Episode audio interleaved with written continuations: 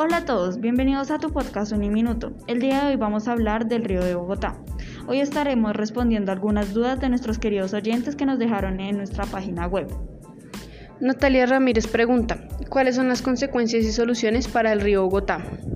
Varias de las consecuencias son la tala de árboles, las captaciones de aguas ilegales, el depósito de residuos domésticos e industriales, la disposición de basuras, residuos industriales con metales pesados y la falta de interés por manejar eficiente y responsablemente las aguas del río que lo convierten en un referente de sociedad y contaminación a nivel mundial.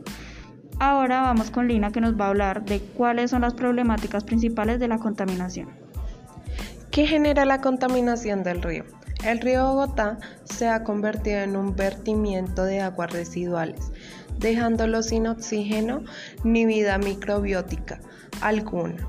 Este afluente diariamente recibe un aproximado de 800 toneladas de desechos industriales sólidos y biológicos.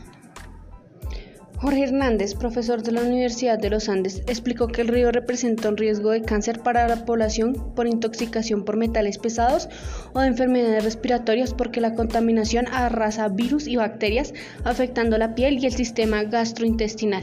Además, enfermedades de origen hídrico, en especial enfermedades bacterianas parasitarias y hasta enfermedades respiratorias, son algunas de las dolencias que, según la señora Franci López, residente de uno de los conjuntos aledaños al afluente, han tenido que padecer. La cuenca hidrográfica del río Bogotá tiene 589.143 hectáreas y a lo largo de ella habitan aproximadamente 12 millones de personas. Los ciudadanos, sin embargo, le han dado la espalda desde hace décadas y por cuenta de la falta de cultura ciudadana y de sentido de pertenencia, el 97% de las aguas están contaminadas. Muchos reconocen al río Bogotá como una cloaca repleta de basura y maloliente que difícilmente pueda descontaminarse. Sin embargo, la cuenca hidrográfica del segundo río más importante del país está repleta de especies. En total hay registros de por lo menos 542 especies de animales que incluyen 322 especies de aves, 76 de mamíferos, 66 de reptiles, 55 de anfibios y 23 de peces. Muchos de estos incluso son endémicos del altiplano cundiboyacense es decir, que no existen en ningún otro lugar del mundo, como el pez capitán, el cucarachero de pantano, la tingua bogatana y el cangrejo sabanero.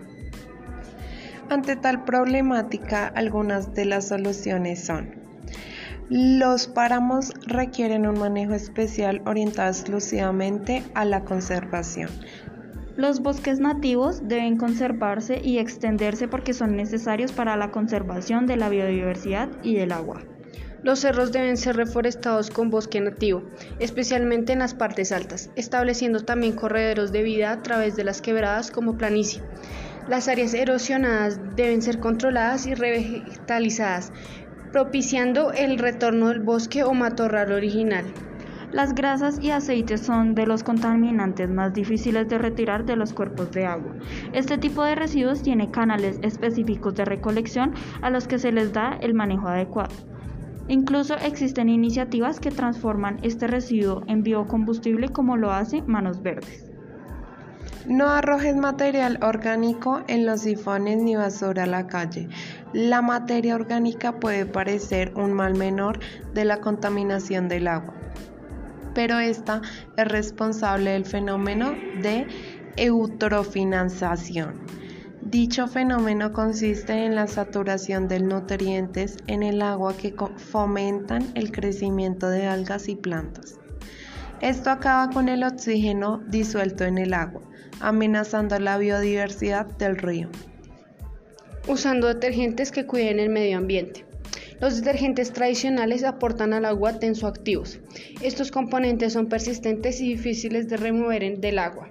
En Bogotá, los tensoactivos son de los elementos con mayor incidencia en la baja calidad del agua de los ríos Salitre, Fucha, Torca, Tunjuelo. No arrojar agua del lavado de autos y aceras. Además del excesivo uso del agua, estas actividades le aportan al río detergentes, grasas, aceites, combustibles, pinturas, etc. Podemos prevenir esta contaminación del río Bogotá con procesos controlados como en los autolavados.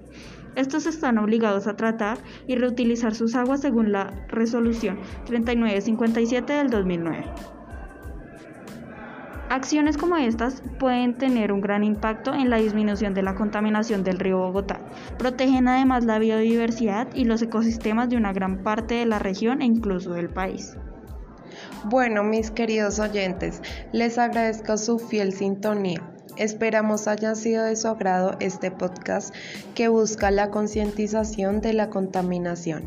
Nos vemos la próxima semana para otro episodio de tu podcast Uniminuto.